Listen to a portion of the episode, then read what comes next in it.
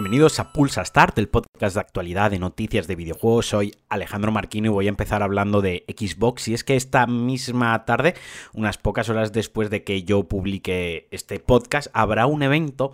eh, por el 20 aniversario de Xbox. O sea, ya cumple 20 años. O sea, mm, me estoy acordando el día que me compré la primera Xbox y me están entrando escalofríos totalmente. Pues bueno, eh, ese evento que repasará un poco la historia de Microsoft. Eh, centrada en los videojuegos, en Xbox, en sus consolas y demás, y que también hablarán un poco de la trayectoria que esperan tener y que lo que se viene en el futuro, pero realmente no sabemos muy bien si se va a mostrar algo nuevo, eh, se estaba rumoreando que si el, multijugador de Halo Infinite iba a estar ya disponible a partir de hoy, pero de momento lo que sí que ha pasado es que algunos juegos de 360 han recibido actualizaciones, han recibido contenido. ¿De qué tipo? No se sabe porque tampoco está especificado, pero por ejemplo Dead Space, eh, Fallout 3, Fallout New Vegas, Dragon Age Origin, Fable 3, Oblivion, eh, son clasicazos ya de, 360 y bueno, cabe esperar que quizás esta actualización sea un paquete de mejoras, rendimientos, upgrade gráfico para la retrocompatibilidad, para mejorar esa retrocompatibilidad. En cualquier caso, seguro que esta tarde salimos de duda. Yo tengo bastante ganas de ver el evento, ya no por si hay un gran anuncio loquísimo que también se está rumoreando, simplemente me, creo que va a ser un evento bonito y me apetece mucho verlo. Y no dejo a Xbox, no dejo a Microsoft porque Forza Horizon 5, una semana después de su lanzamiento, ya tiene 8 millones de jugadores. Es de momento el mejor lanzamiento de Play, Play, Playground Games. y que no sabemos eh, si su siguiente proyecto eh, será el nuevo Fable. Eh, hace unos días se comentaba que pronto tendríamos noticias, pero bueno, de momento Forza Horizon 5 del que os hablaré en el DLC de esta semana porque es a lo que llevo jugando desde su lanzamiento y le estoy metiendo bastante caña. Ha sido todo un éxito, no me extraña, es un auténtico jugazo, ya os adelanto, yo estoy enganchadísimo, me parece un juego divertidísimo y bueno, que yo me alegro por este buen lanzamiento y porque sigan trayéndonos Forza Horizons, aunque yo lo que ya tengo ganas es de un Forza numerado, soy más de Forza que de Gran Turismo. Gran Turismo me parece ya que tiene un, un nivel enfermizo de profundidad en el cual me agobia pensar que no voy a sacarle partido ni al 1% del juego, ni, ni voy a entender ni voy a ser bueno. Sin, sin embargo, ese sentimiento con Forza, pese a también ser un juego muy, muy profundo de conducción, más, más cerca de,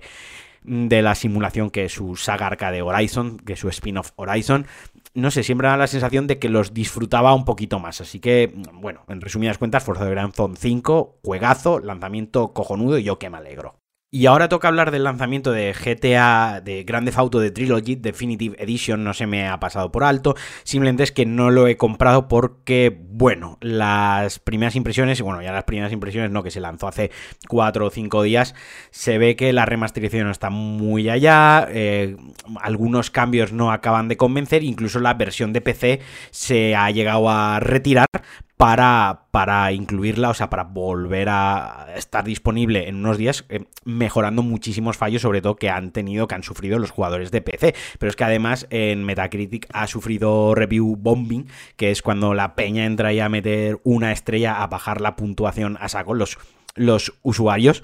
y, bueno, el descontento está ahí y es palpable. Es una pena que Rockstar no haya mimado más el lanzamiento, parecía pintaba muy bien, la verdad que todo lo que enseñaron estaba bastante, bastante bien, pero claro, esto es como todo, cuando ya ha llegado el juego a los usuarios y han metido muchísimas horas a los tres juegos, pues han empezado los fallos y parece, parece que de momento no está de todo fino, así que no se la haya comprado todavía, yo les recomiendo esperar, yo lo voy a hacer, a ver cómo evoluciona, si lo parchean en PC, si las versiones de consola también arreglan algunos fallitos y si no, pues lo pillaré cuando esté en alguna oferta, que esto Mm, tiene pinta por cómo se han dado las cosas, que dentro de poco seguro que lo vemos en oferta en consola en alguna promoción, algún fin de semana con descuento o incluso en algún servicio de suscripción, como por ejemplo está el San Andreas en,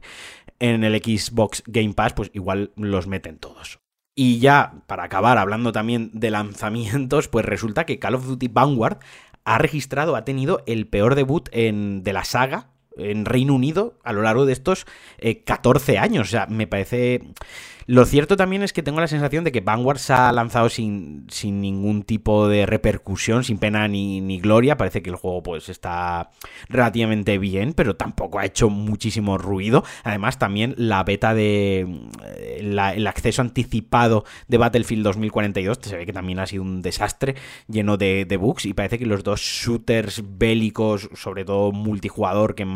que teníamos este año, pues de momento parecen que, que están ahí, ahí. Para que os hagáis una idea, los juegos, los tres juegos más vendidos de la saga Call of Duty es Black Ops, Modern Warfare 3 y Modern Warfare 2. Luego vendría Black Ops 2, vaya. Que los cuatro mejores juegos de la saga también son los cuatro juegos más vendidos de la saga y no, no me extraña. Ahí bajo, ahí bajo, ahí bajo está Cold War y luego vendría Vanguard. O sea, una, una pena, pero no parece ser que sea tanto culpa del juego, sino yo creo que empiezo a pensar que ya hay un cambio notable en lo que a la gente le gusta de un multijugador, los shooters, los competitivos, la forma. Ya muchos juegos multijugador, Fortnite mismo se puede ver, ya son redes sociales. La, muchachada, los jóvenes, a mí esto se me queda lejísimos, pero lo puedo, lo, entiendo y veo la gracia, quedan en el Fortnite para, para charlar y ya está. Entonces todo esto evoluciona, también los jugadores de Call of Duty cada vez se hacen pues más mayores, entre ellos yo me incluyo, el juego se nos queda grande, a mí me pasa mucho, le tengo muchas ganas, pero luego pienso, es que para jugar dos ratos ahora que tengo a la semana, o a lo mejor una tarde de seis horas y frustrarme, perder, enfadarme y tal, pues me pongo el Forza Horizon como decía, o me pongo un juego single player y echo la tarde y me lo paso también. Así que bueno, a ver cómo evolucionan las ventas, cómo evolucionan